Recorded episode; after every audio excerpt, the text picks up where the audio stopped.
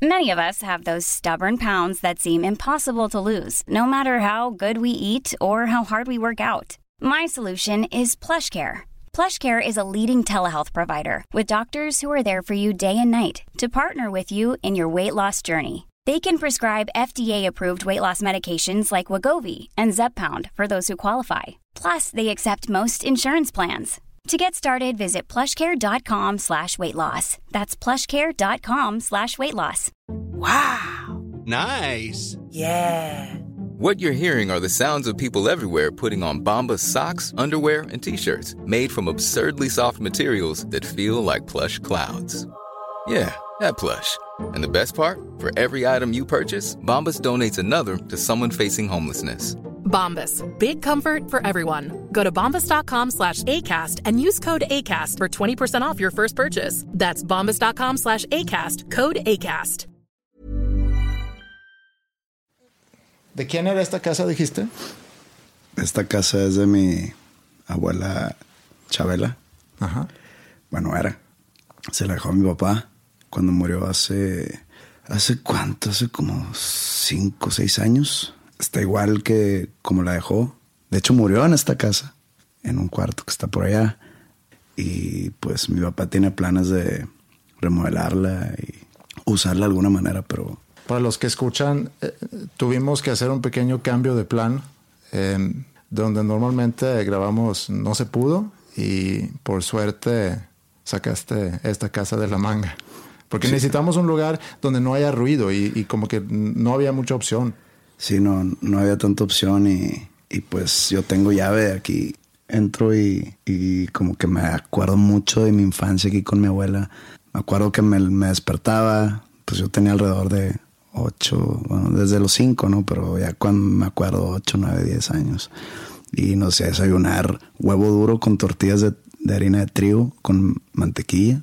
¿Qué más? Ya de más grande, pues ella era muy orgullosa de todo lo que estaba yo logrando desde que tenía 19 años y siempre me presumía a todo el mundo, a- con sus amigas y entonces era como que se sentía la, la importante porque, porque su nieto salía en el periódico o, o cosas así.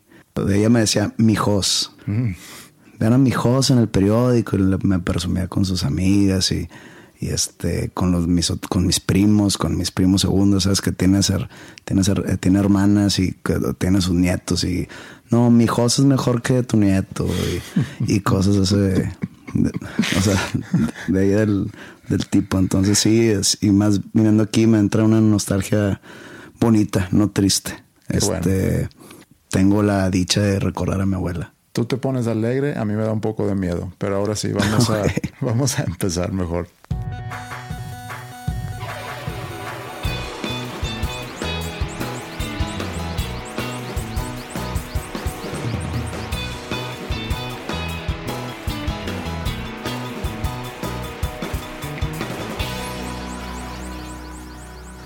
Pues en los mails que me has estado reenviando, porque resulta que a mí no me llegan directamente esos correos. Es que si no das de alta el mail en tu programa de mails, no te van a llegar por magia. Eh, Pero yo te mando forwards. me, me- me lo reenvía. Y he notado mucho que hay varias gente que pide que hablemos de religión y... Sí, de piden las- muchas cosas. muchas cosas, temas, sí. pero como que el común denominador siempre ha sido, o, o hasta el momento es como que de la religión. México es un país muy, muy religioso, muy católico, Sí. de lo cual yo he vivido, o sea, gran parte de mi vida en, en instituciones religiosas, por mi colegio, por mi pasado, Sí. y sé cómo funciona aquí en el país todo esto de la religión organizada y los, o sea, por experiencia propia. Pero, por ejemplo, en Suecia lo único que sé es que es un país protestante, religiosamente hablando, pero no hasta ahí no va más allá de mi conocimiento. Sí, te voy, a, te voy a contar un poco. Antes de nada más, ya que tocamos el tema con las sugerencias, siguen enviando sus sugerencias a, a podcast arroba dosnombrescomunes.com. Eh, nos gusta mucho recibir sus comentarios. Eh, también sigan eh, enviando comentarios en Twitter, usen el hashtag dos nombres comunes. Pues leemos todo y, está bien padre leer sus comentarios. Regresando a lo que comentabas de la religión. Suecia, como los demás países en Europa fue católico en su momento. Y antes de ser católicos, no sé si viste tú la serie Vikings. No. Bueno, antes éramos vikingos y, y las creencias eran diferentes, eran, y no sé cómo se llama eso en, en español, pero eh, pues se creía en, en, en, Odin, en Thor. Los que ahora son superhéroes. Los que ahora son superhéroes, sí. Y fue hasta los 800 mil más o menos que entró la Iglesia Católica en Suecia. Y hasta 500 años después se hizo la Reformación, que fue con, con Lutero. Para los que no sepan, Lutero era un monje católico en Alemania que alrededor de 1520 hizo una rebeldía, se puede decir, contra la Iglesia Católica. Estaba muy en contra de la corrupción, estaba muy en contra de la venta de confesiones. Y de la venta de confesiones, exacto. Entonces, un buen día, en 1517, pegó a la puerta de la iglesia donde él atendía, en, en Wittenberg, se me hace que era, sus 95 tesis, se llaman, donde había escrito todo lo que él estaba en, en contra de, de, cómo funcionaba la Iglesia Católica. Pero como, de, como decías, principalmente era por, por la venta de confesiones. Tenía un nombre eso. La doctrina de las indulgencias. Pero era básicamente que podías pagarle a la iglesia y así borrar tus pecados. Uh -huh. Entonces él era muy en contra de eso. También en aquel entonces la Biblia nada más se leía en latín también. Lo consideraba como una discriminación para hacer llegar la palabra de Dios a, a más gente. Bueno, obviamente como consecuencia de eso la Iglesia Católica lo, lo da una patada en el trasero y lo sacan ¿no? para afuera. Lo excomulgan. Uh -huh. Esa es la palabra. Esa es la palabra. Pero su onda, la onda de Lutero, empieza a, a, agarrar fuerza en el norte de Europa, en el norte de Alemania. De hecho, si vas a Alemania hoy en día, en el sur tiende a ser más católico, el norte tiende a ser más protestante. Llega esto a Suecia a mediados de los 1500 y se hace la reformación en Suecia, que no es solamente por cuestiones teológicas, sino también había muchos intereses económicos, la idea de independizarse también de, la, de Roma eh, y no estar tan dependiente de lo que decía el Papa. Entonces había varios intereses que le convenía a Suecia hacer esa reformación. En ese entonces el, la posición del Papa era mucho más era una persona muy corrupta en todos los aspectos, ¿no? En cuestión económica, en cuestión... Sí. Bueno, eso tengo entendido. No, no, no estoy muy. Que sigue habiendo casos de eso y la Iglesia Católica sigue siendo una institución con bastante dinero. Ah, no, eso lo sabemos. Con ir al Vaticano tienes. Sí. Quiero seguir platicando de, de, religión porque creo que es un tema importante y a mí me interesa mucho. Eh, y antes de cualquier cosa que vaya a decir más adelante, quiero nada más aclarar que puedes decir muchas cosas de la Iglesia Católica, pero también, si no lo digo después, lo aprovecho para decirlo ahorita, hacen también muchas cosas muy buenas, ayudan a mucha gente, pero también hay que poner eso en, una balanza, ¿no? Contra otras cosas que pasan. Pero bueno, regresando al, al caso de Suecia. Suecia se hace protestante en alrededor de 1550, por ahí, y ha sido un país protestante desde entonces. Ahora, hoy en día, creo que es de los países más secularizados en todo el mundo. La gran mayoría son ateos o agnósticos. Creo que va de la mano la religión con la, con la posición socioeconómica de cada país. Creo que por más avanzado que esté y desarrollado que sea el país, menos religioso es. Porque tiende mucho la religión a nacer de la desesperación de la gente. Por ejemplo, la pobreza. Los países latinoamericanos, por eso dicen que son los más religiosos, porque impera una pobreza muy grande y su única esperanza es Dios y que venga ayuda de Dios y pedirle ayuda a, a, un ente que no ven, que siguen con pura fe y a veces es la única salida o la única esperanza de sí. esta gente. Entonces ya en un país desarrollado, en un país de primer mundo, como yo creo que es Suecia, nunca he ido, pero me han dicho, he visto fotos, he visto todo eso y todo lo que me has contado, que, que todo lo da el gobierno porque los impuestos son muy altos. Creo yo que son ateos diagnósticos por lo mismo que no tienen que pedir ayuda a un ser supremo. Sí, ese es un muy buen punto. Como dijo Carl Sagan eh, de Cosmos, em, bueno, no nada más de Cosmos, pero muy conocido por Cosmos, que somos los seres humanos como huérfanos de alguna forma buscando o deseando que lleguen nuestros papás por nosotros. Y yo creo que es un poco la misma eh, idea que tenemos de, de un Dios o de dioses, porque porque realmente ese monoteísmo que tienen los judíos, los musulmanes y los cristianos, de creer en solamente un Dios. Digo, hay muchas religiones en el mundo donde creen en varios dioses, pero si nos vamos a, mantener en las tres religiones grandes, que son esos, creo que existe sí ese deseo de que vengan por nosotros. Y hay otro, otro aspecto también, bueno, son varios aspectos, pero uno es, nosotros creemos que somos bastante más importantes de lo que realmente somos. O sea, nosotros como seres humanos, por ser en la Tierra, que es un lugar muy pequeño en este gran universo, somos la especie más inteligente. Y yo creo que por lo mismo, por ser la especie más inteligente en, en este planeta Tierra, pensamos que nuestra vida no solamente puede durar 80 o 90 años, sino que tiene que haber algo más para nosotros. Por un lado. Por otro lado, tendemos a que todo lo que no podemos explicar nosotros, lo explicamos a través de, de un ser más grande que nosotros. Y lo interesante es que la ciencia se encarga de empujar esa frontera de lo desconocido todos los días. Y digo, si lo vemos en una perspectiva ya más de historia o de tiempo, hace unos 2500 años pensamos que la Tierra era plana. Y de 2500 años hasta la fecha se han descubierto bastantes cosas.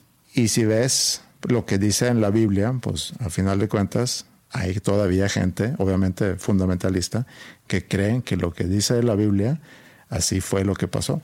Mientras la ciencia ha ido moviendo esa ha ido moviendo esa frontera de lo desconocido cada vez más. O sea, ya sabemos bastantes y cosas. Cuando la ciencia se topa con pared es cuando empieza toda la gente por la salida fácil para meter la fe, la religión, porque la fe es la respuesta a todo. Entonces, desde ahí, yo creo que ya estamos mal. En vez de decir, ¿sabes qué? No hemos llegado a ese punto, no sabemos. Siempre la respuesta y la salida fácil es, pues Dios hace las cosas por algo. Sí. Dios trabaja en formas misteriosas eso es ya darte por vencido, en vez de seguir empujando, seguir tratando de encontrarle razón a la vida. Sí. En el momento que topas con pared debería de ser, sabes que hasta aquí llegué, no sé, no sé más. No. Pero, pero lo voy a investigar. voy a investigar. Voy a tratar de entender. Esa es una de mis críticas más fuertes hacia la religión tienes que mantener tu mente abierta siempre. Y, regresando a, lo que tú decías hace rato, hablando de Suecia, que es un país bastante secularizado, también es un país muy poco tradicional.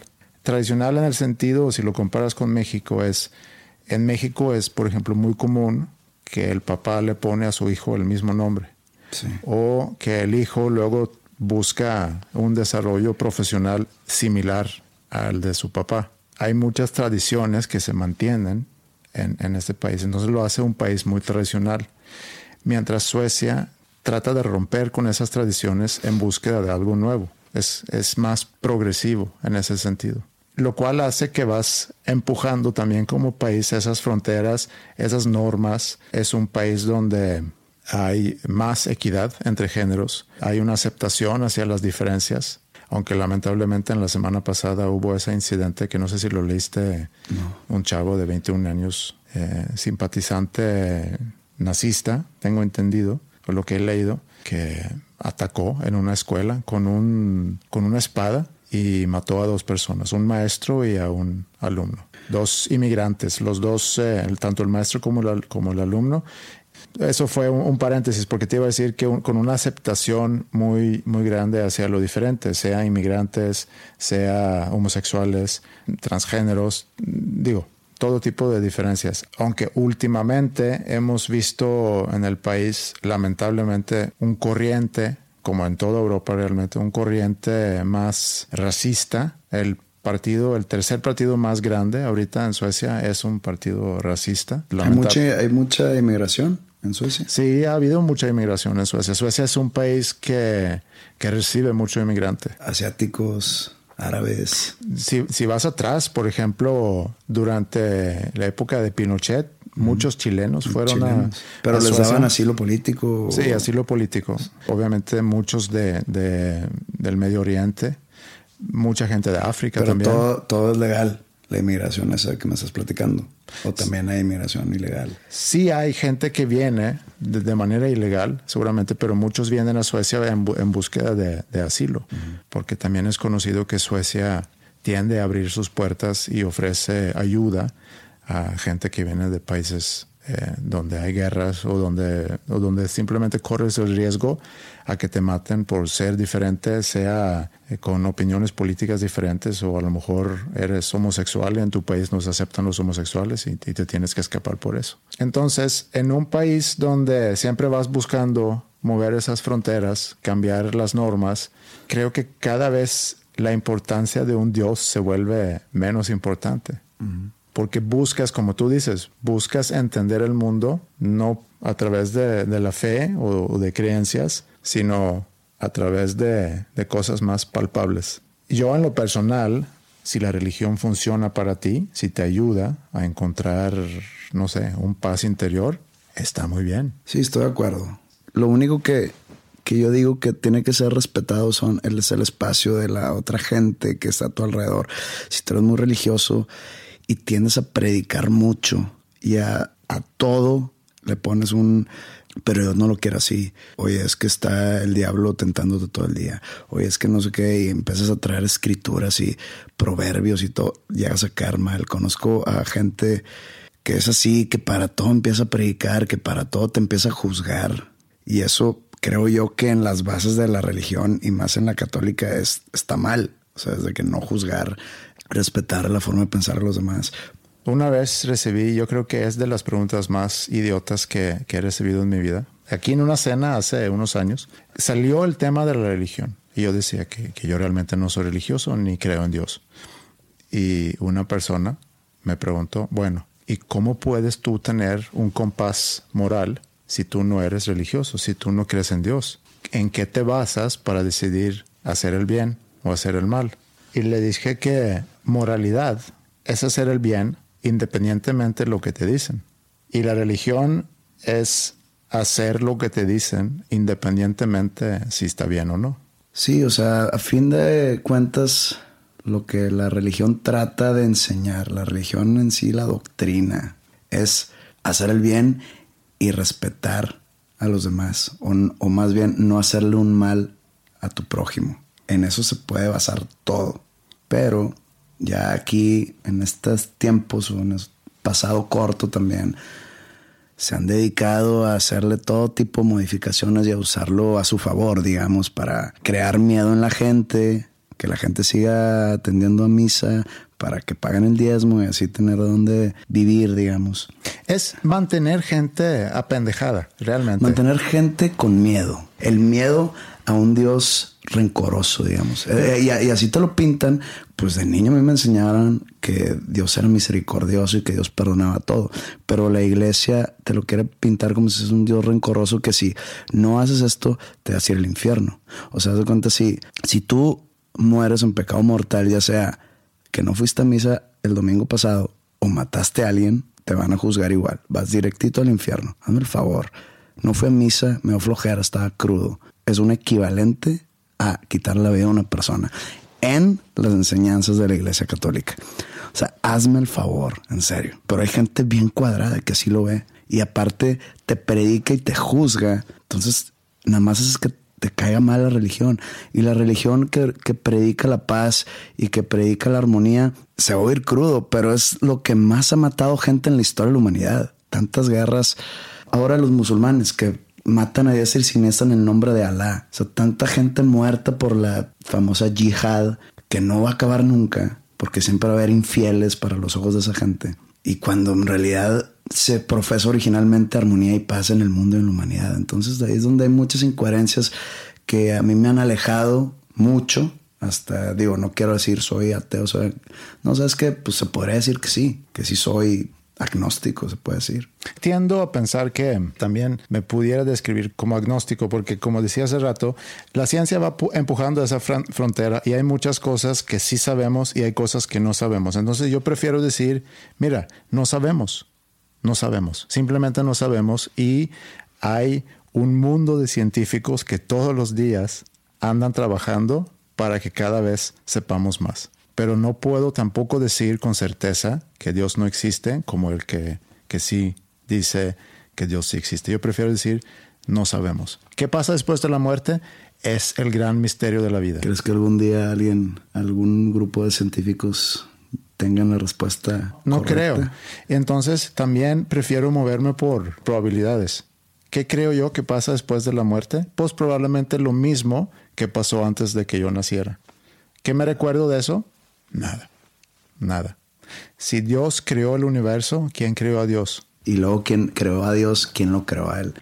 El problema de la religión, porque como decía al inicio, eh, hacen cosas muy buenas, pero también tienen sus personajes que de repente sobresaltan, como tenemos aquí en México, por ejemplo, el buen cardenal Juan Sandoval Íñiguez, que sale diciendo estupidez tras estupidez y no entiendo por qué todavía sigue en su puesto, que es, que es algo que yo cuestiono mucho y, y, a lo mejor más de la Iglesia Católica, que es lo que más cerca tengo ahorita viviendo aquí en México, es con tantos errores o tantas personas diciendo tontería tras tontería, ¿por qué no hay mayor limpia dentro de, esa organización. Si lo, si, lo, si lo fuéramos a traducir al mundo político, aunque ya sé que me van a decir que aquí en México los políticos pueden hacer lo que quieran y, no les pasa nada, pero en una organización o institución normal donde haya personas diciendo y haciendo cosas... Creo yo que la iglesia también se puede manejar como política,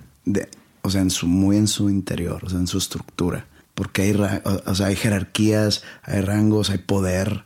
Claro, pero a lo que voy es que hay territorio. ¿Por qué no le dan gas o por qué no sacan afuera a una persona que está diciendo tontería tras tontería? Porque por algo está en ese puesto. No sé si llene más las arcas de dinero, no sé si tenga buenos contactos en superiores, no sé si sea buen administrador de, de su cardenalía.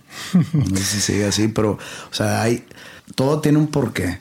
Y si él se para en un micrófono entre los medios a decir las idioteces que dice que, que dices que sí, mira, para los que no saben, eh, y yo voy reportando aquí lo que dicen los medios, hay unos videos también con él diciendo estupideces. Hay pruebas. Que puedan buscar, hay pruebas. Pero, por ejemplo, ha dicho que las mujeres no deben andar provocando, por eso hay muchas violadas. Eh, dice que el matrimonio entre las personas del mismo sexo lo ve como una aberración. Híjole, Juan, Juanito, estamos en el 2015. Eh, es hora de, despertar, es hora de, empezar a ver el mundo con ojos un poquito más modernos y entender que no nos estamos moviendo en una época medieval.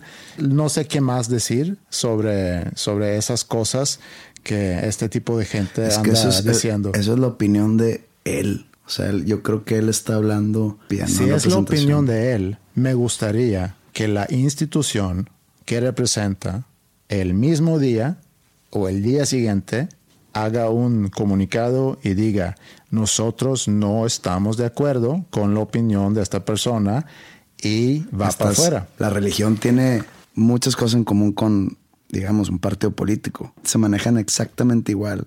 Y el fin, creo yo, en una manera cínica de decirlo, el fin siempre es económico. Siempre. ¿Tú crees que el carnal vive de lo que le pasan sus superiores para como un sueldo. No, hombre. Ha de recibir ingresos por todos lados y libres de impuestos. Por algo está ahí. La religión así se maneja. Yo estuve toda mi vida en un colegio de los legionarios de Cristo.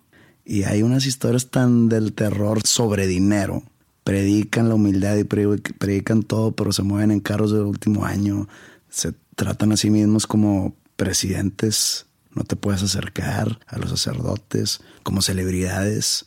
Todo es cuestión económico. Debe haber excepciones.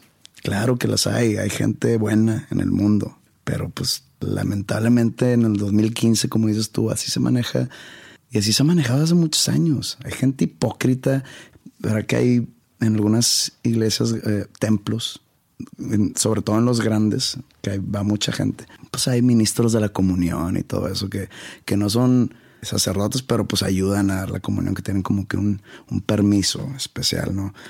hay gente tan hipócrita que son de esos, de ese tipo de personas que se paran a dar la comunión y que tratan a sus, a sus similares como, como mugre, en vez de decir, a ver, pues no estás metido tú en, en esta parroquia. Este, no deberías de predicar la bondad y la humildad y todo, y eres todo lo contrario. Eres discriminador, eres déspota, entonces no me hace sentido. Y no quiero yo ser parte de esa incoherencia tan grande, porque yo puedo ser bueno a mi manera. Y estoy seguro que si existe eso, esa vida después de la muerte, que la harán como la eternidad en el paraíso y todo, que cuando yo me muera, si es que existe eso, porque no sabemos, yo voy a morir tranquilo y con la conciencia limpia de que hasta donde yo pude no le hice daño a nadie. Al contrario, yo trato de hacerle bien a mi prójimo y más a mis allegados. Sí, no te preocupes demasiado por eso, porque cuando te mueres, ya, se acabó.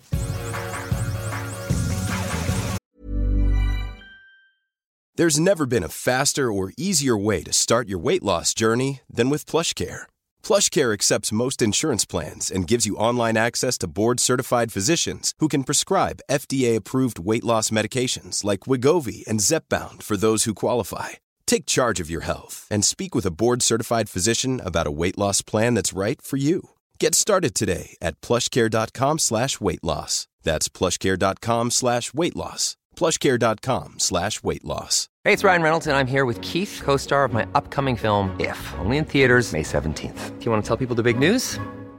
All right, I'll do it. Sign up now and you'll get unlimited for $15 a month in six months of Paramount Plus Essential Plan on us. Mintmobile.com slash switch. Upfront payment of $45 equivalent to $15 per month. Unlimited over 40 gigabytes per month. Face lower speeds. Videos at 480p. Active Mint customers by 531.24 get six months of Paramount Plus Essential Plan. Auto renews after six months. Offer ends May 31st, 2024. Separate Paramount Plus registration required. Terms and conditions apply if rated PG.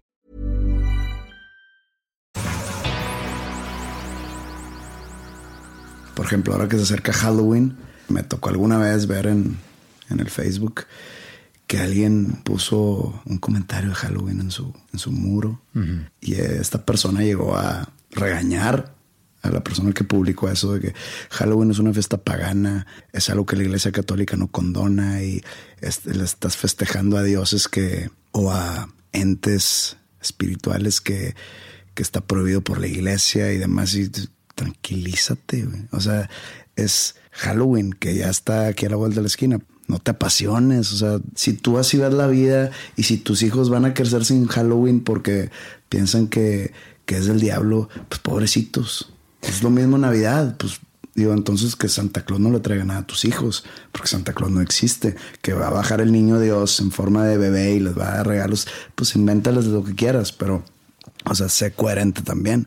Si no dejas que festejen Halloween porque es una fiesta pagana, entonces pues no, no enseñes sobre Santa Claus y sobre todo eso que si te portas bien, porque pues también si le enseñas sobre Santa Claus le tienes que enseñar sobre hay otro hay otro personaje el Krampus o lo así que es el Santa Claus del mal que llega a castigar a los niños que se portaron mal. Lo que mucha gente religiosa no capta, lo que no entiende es que la religión en sí las religiones han sido construidas encima de, muchas otras tradiciones que ya existían. Por ejemplo, Navidad. Navidad era una fiesta pagana. En Suecia se usa todavía el nombre de la fiesta pre-religión. me entiendes? ¿Cuál es? Jul. J-U-L. Jul. Que no tiene que ver nada con eh, natividad o Navidad o, nacimiento de Jesucristo ni nada. O la Christmas, por ejemplo. El nombre que tenemos para Navidad en Suecia sigue siendo el nombre que se usaba. ¿Y qué voy con eso? Que cuando tú quieres institucionalizar una religión, tienes que aprovechar qué fechas tenemos ahorita importantes alrededor de los cuales podemos armar diferentes fiestas y fechas importantes en nuestra religión. Entonces el 25 de diciembre no tiene nada que ver con el nacimiento de Cristo, sino esa fecha ya existía en el mundo pagano como una celebración importante. Vamos a, ser católicos a esa gente. Y ellos celebran ahorita midwinter, o sea, el medio invierno, que cae en 25 de diciembre, por ahí. Ellos ya tienen esa fiesta. Entonces, boom, perfecto. Vamos a usar esa fecha. ¿Qué otras fechas hay? Y así va. Y pasa lo mismo con Halloween. Halloween es, es, eh, es la noche de todos los santos, o sea, es, es, parte de ese fin de semana. Aquí se celebran Día de los Muertos, que es el que primero. El, el 2 de noviembre. El 2 de noviembre. Bueno, aquí estamos hablando del 31 de octubre. Y es Halloween, viene de Hallows Eve, Hallow, la noche de, de todos los santos, de hecho. El trick or treat, inclusive, viene de una tradición de ir de casa en casa a, a, rezar y a cantar por los muertos. Entonces, no entiendo yo todavía pero, dónde. Pero hay muchas vertientes paganas, sobre todo, que por ejemplo, hay una versión en que, sobre todo de dioses paganos, que hace mucho tiempo, creo que en mucho, y cuando digo mucho tiempo, mucho tiempo ya en las colonias inglesas en Estados Unidos, que había dioses o semidioses que hacían sacrificios no, no, no, sé, no sé si humanos, pero más de ofrecerle algo a un Dios que les traiga prosperidad en cuestión de, de agricultura y de, que traiga la lluvia y todo eso. Mm. Y que en Halloween, que era, por ejemplo, esto que ya se acerca el 31 de octubre, ese Dios se aparecía para tomar su, su premio, digamos. Entonces, por darles todo el año de prosperidad, se aparecía este año para tomar su premio, que era una persona como el sacrificio, uh -huh. y que por eso todo el mundo en la, en la calle se ponía máscaras para que no los viera y no los reconociera. Entonces, por las máscaras no reconocía, entonces no, no se los llevaba. ¿Qué tiene que ver con los disfraces de Halloween? Con los disfraces, que por eso, okay. que por eso empezó toda la, la moda esta del, de disfrazarse en ese día, para okay. que ese Dios que venía a cobrar su, su cuenta no lo reconociera de los disfraces, porque yo todavía trato de entender. Halloween llegó a Suecia muy, muy tarde. Yo creo que yo fui a mi primera fiesta de Halloween cuando tenía veintitantos años, 22, 23 años, a lo mejor. Muy tarde entonces. Sí. Entonces, realmente no era algo que se festejaba en Suecia. El Día de los Santos, ese fin de semana sí es un día festivo. O sea, el, el 2 de noviembre sí es igual que aquí en México. Y, y vas es chistoso porque en Suecia se han, se han mantenido algunos de esos días que tenemos desde que el país era católico, como es por ejemplo el 2 de noviembre, donde se visitan a los cementerios para visitar a los muertos, a Pero llevarles... Eso, eso, también se me hace a mí muy pagano, digamos, y, y más aquí en México, que siendo un país católico muy conservador en ese aspecto, los altares de muertos que se dan mucho en esa época. Con el pan dulce y las calaveritas y la jarra de agua. Una vez pregunté, ¿y la jarra de agua qué? No, es por cuando regresen los muertos, tomen el agua y, tengan la energía que perdieron por todos estos años que han estado. Yo, ¿qué es esto? sea, se están totalmente contradiciendo. Es bien pagano eso. ¿Dónde has visto que regresan los muertos del, de la muerte? En la historia de Jesucristo, por ejemplo. Pero pues es que eso es lo que lo hace a él especial. Si no, imagínate todos. Aunque sigo diciendo que todas las historias de la Biblia son un tipo de parábolas para dar una enseñanza, no cosas que pasaron en realidad. Sí. Pero regresando a lo de, a lo de Halloween y, lo, y los disfraces, porque, y como te decía, yo iba a mi primera fiesta de Halloween teniendo 20 años, a lo mejor. Y me acuerdo que me disfracé de la muerte, porque nuestro concepto que teníamos era disfrazarte, pero de miedo. Ese es el mío también. Yo no entiendo cuando llega alguien disfrazado de Superman. Sí, es diferente. Y, y, ahorita te comento sobre las tendencias, por ejemplo, de Halloween para este año, que es lo que seguramente vamos a ver este sábado, ¿no? En las fiestas de Halloween. Me vestía de Freddy Krueger, de Jason. O sea, nunca fui de vestirme de Frankenstein o de Drácula ni nada así, sino como que más de personajes más contemporáneos. Pero yo no sé cuál es la relación entre lo de miedo, porque también la gente decora sus casas. Como si fueran casas embrujadas. Uh -huh. Y a la misma vez de repente sale una porrista. Sí. ¿Por qué te dices de porrista? Yo tengo entendido que todo eso viene, y, y regreso a eso, al, al, al, a rendirle un tributo a la gente que ya murió, como es el 2 de noviembre. Entonces, Halloween es la noche de, de los santos, te vistes como una persona ya fallecida, de alguna forma rendiéndole tributo a esa persona. Y luego viene la mezcla de ir a pedir trick or treat o hacer travesuras. Vas a visitar a las casas ya vestidas o casas decoradas de miedo y- o embrujadas, como dices tú. Entonces es una gran mezcla de, de muchas cosas. Y me puse a googlear ahorita, por ejemplo, qué podemos esperar de Halloween este año. Y no sé si tienes tú alguna idea cuáles crees tú van a ser los disfraces más comunes este Halloween. Pues como todos los años, como todo se vale y la explicación es, pues es Halloween, es muy probable que todas las mujeres o las mujeres que no tienen tanto pudor salgan todas destapadas con la excusa de que pues es Halloween. Aquí no me veo puta. Entonces, pues deja sacar. Ese es tu- so- soy la, soy la, sexy zombie. Esa es tu Entonces se visten así de que, pues, tengo así como maquillaje de que estoy muerta, pero pues traigo las chichis de fuera. Siempre es una excusa año tras año. Este, otra, pues los superhéroes que están de moda. Sí. Va a haber demasiado de eso.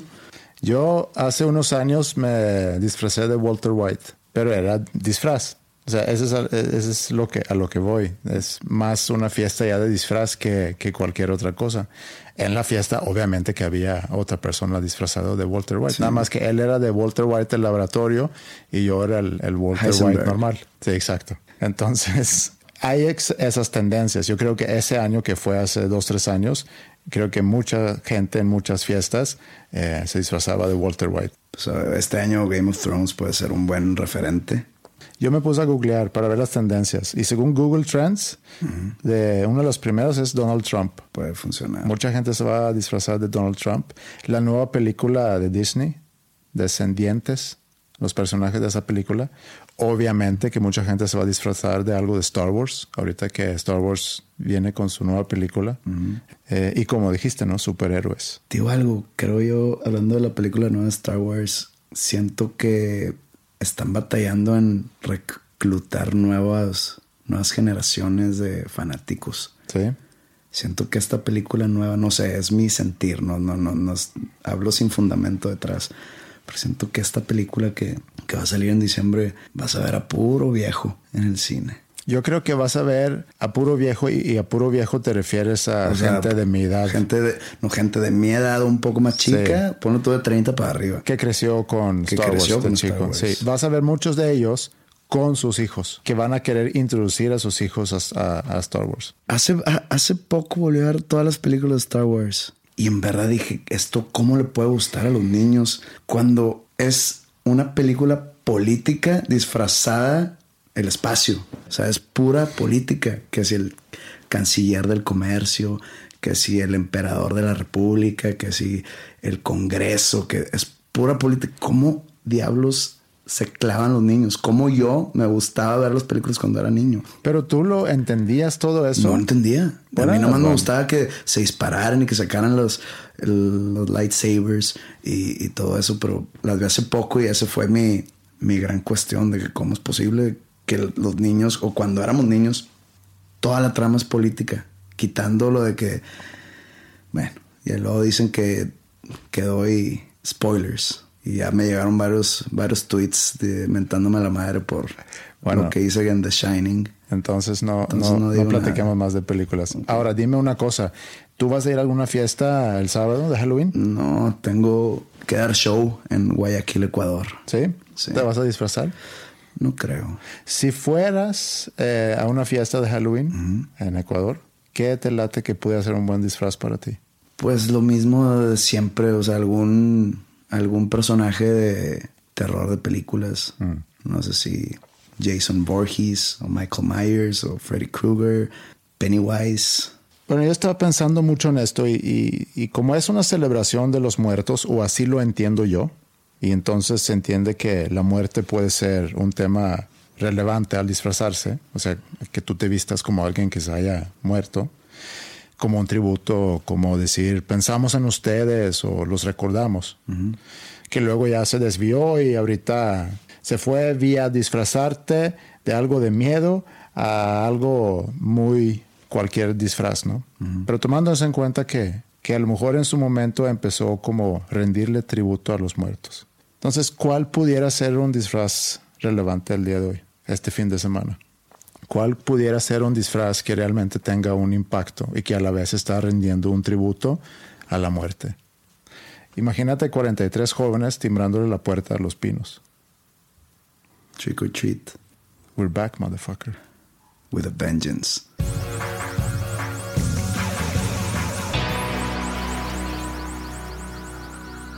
Platicamos eh, la semana pasada un poco de, de tu fascinación por las cosas del terror y yo estaba diciendo que a mí no me gustan esas películas y, y tengo que confesar algo. Eh, yo no duermo igual en mi casa cuando estoy completamente solo que cuando esté toda la familia. Se ha mejorado obviamente mucho conforme vayan pasando los años. Eh, me vuelvo más racional cada vez. Pero de chico tenía mucho problema con miedo a, la oscuridad y tenía que ver, por ejemplo, con que mi abuelo le gustaba mucho asustarme. Entonces asusto bien fácil. Y aparte tengo una imaginación muy, muy viva y cuando entro en un mode de, quererme asustar, soy muy bueno para asustarme a mí mismo. Y por lo mismo trato de no ver películas de miedo porque sé que le da mucho vuelo a mi imaginación.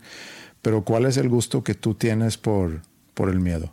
Yo desde niño fui empujado a ver ese tipo de películas. Mi papá nos llevaba mucho al cine y sobre todo porque, bueno, mis papás son divorciados y desde se divorciaron de muy chico. Ah, espérate, ya está empezando a llover. Esto se va a meter. Ah, a dejar. Sí, ya llegó esta, ¿cómo se llama? Patricia. Nos vamos a mojar al salir, pero bueno, síguele. Los fines de semana nos trataba de sacar a la ciudad cuando nos tocaba estar con él. Y nos llevaba mucho a Laredo, Texas, que al mall, y nos compraba juegos de videos y todo, y nos llevaba al cine. Y siempre hay una película de terror nueva que ver. Y me llevaba ¿Pero por de, qué de terror? Porque no sé, o sea, a, a, mí me gustaba que me metiera y a mi papá también le gustaba verlas. Okay. Me acuerdo que me llevó a ver Friday the 13, la de Jason, uh -huh. la parte 7 fue la primera que me tocó a mí. Yo tenía siete años. Jamás llevaría a mi hijo o mi hija de siete años a ver una película de esas. No quiero criticar a tu papá, pero nada más es algo que no, yo jamás pero está haría. bien porque eh, gracias a eso tengo esta afición a todo lo de miedo y de terror. Entonces empezó con Jason y Freddy Krueger y Michael Myers, como ya te he dicho que... ¿Y nunca te asustó? Sí me asustaba, pero me gustaba. Uh -huh. O sea, me gustaba estar asustado. Me, me asusta, tener, me gusta. Me, me, me, asustaba tener miedo a la oscuridad, a imaginarme que si me quedaba solo, si iba a aparecer alguien como Jason para uh -huh. matarme, cuando en realidad solamente mataba a adolescentes calientes y yo tenía, ahora tenía ocho años y estaba muy lejos de mi primer calentura y uh -huh. mucho más de la adolescencia.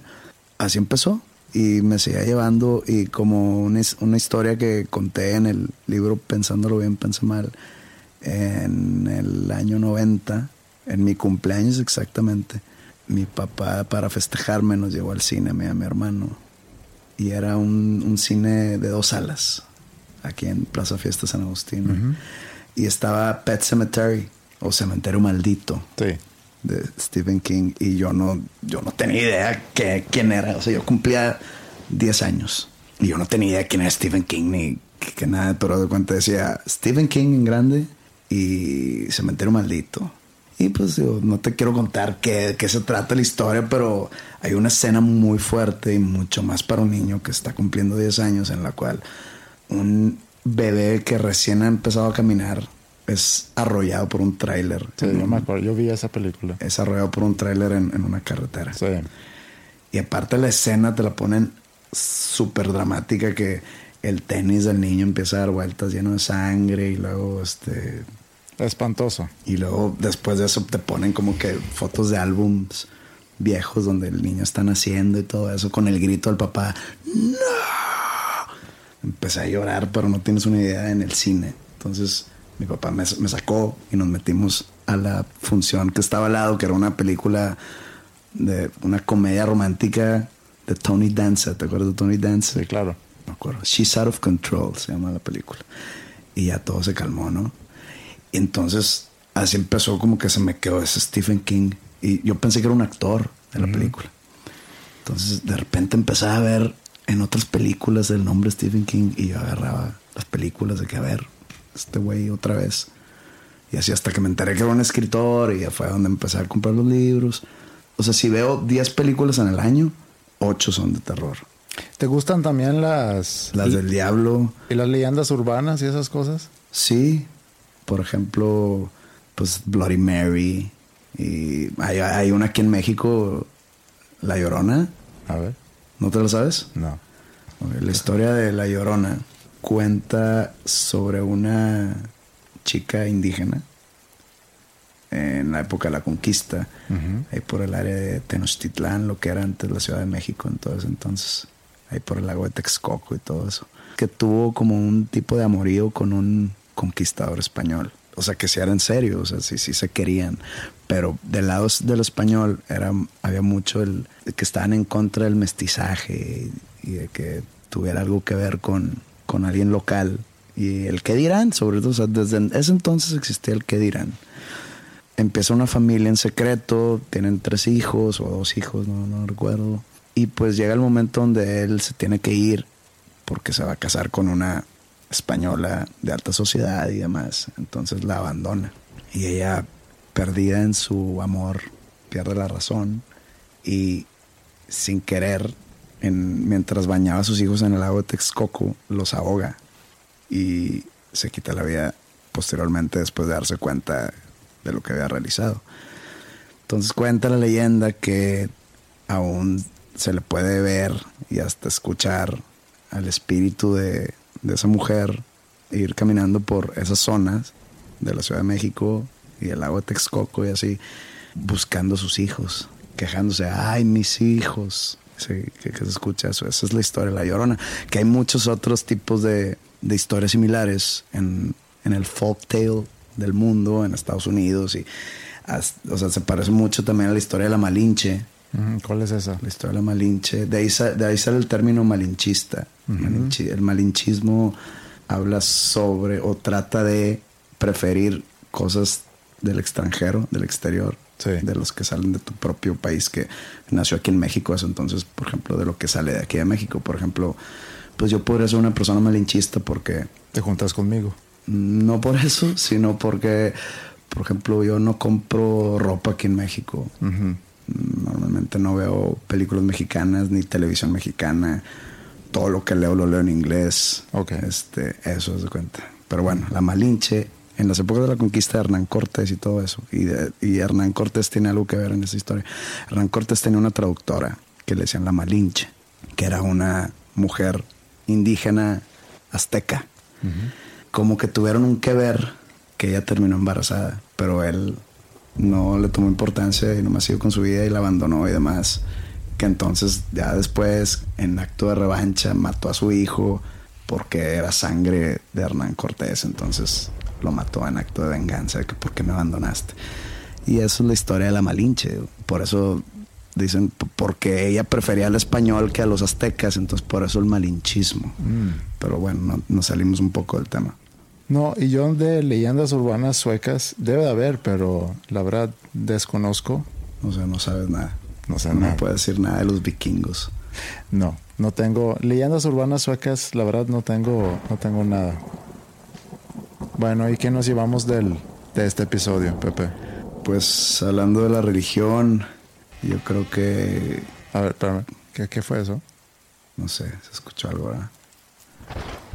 Bueno, Bueno, X, no debe ser. oye, ese, a ver, no, espérame. ¿Escuchas ese reloj? Cabrón. A ver, ¿quién? A ver, ¿quién? ¿Quién? Sí, Güey, ese reloj no suena hace mucho tiempo. A ver, deja pararme. Ven.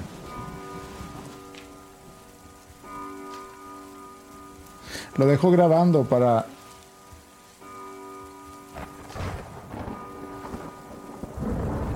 Bueno, Pepe se fue a ver, a ver qué está pasando, porque la verdad a mí está empezando a dar un poco de miedo. Que... A ver.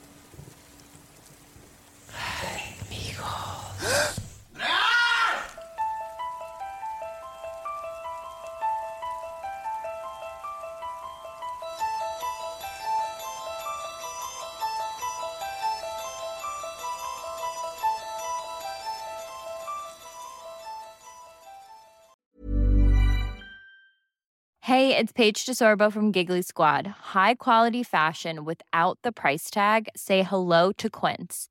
I'm snagging high-end essentials like cozy cashmere sweaters, sleek leather jackets, fine jewelry, and so much more. With Quince being 50 to 80% less than similar brands. And they partner with factories that prioritize safe, ethical, and responsible manufacturing. I love that. Luxury quality within reach. Go to quince.com slash style to get free shipping and 365 day returns on your next order. Quince.com slash style. If you're looking for plump lips that last, you need to know about Juvederm lip fillers. With Juvederm Volbella XC and Juvederm Ultra XC, your lip look, whether it's subtle or bold, can last up to one full year with optimal treatment and no additional maintenance. Find a licensed specialist and see if it's right for you at juvederm.com today. That's J U V E D E R M.com. Add fullness to lips in adults over 21 with Juvederm Volbella XC or Juvederm Ultra XC. Do not use if you have severe allergies or a history of severe allergic reactions, or if you're allergic to lidocaine or the proteins used in Juvederm. Tell your doctor if you have a history of scarring or taking medicines that decrease the body's immune response or that can prolong bleeding. Common side effects include injection site redness, swelling, pain, tenderness, firmness, lumps, bumps, bruising, discoloration, or itching. As with all fillers, there's a rare risk of unintentional injection into a blood vessel, which can cause vision abnormalities, blindness, stroke, temporary scabs, or scarring. For full important safety information, visit juvederm.com.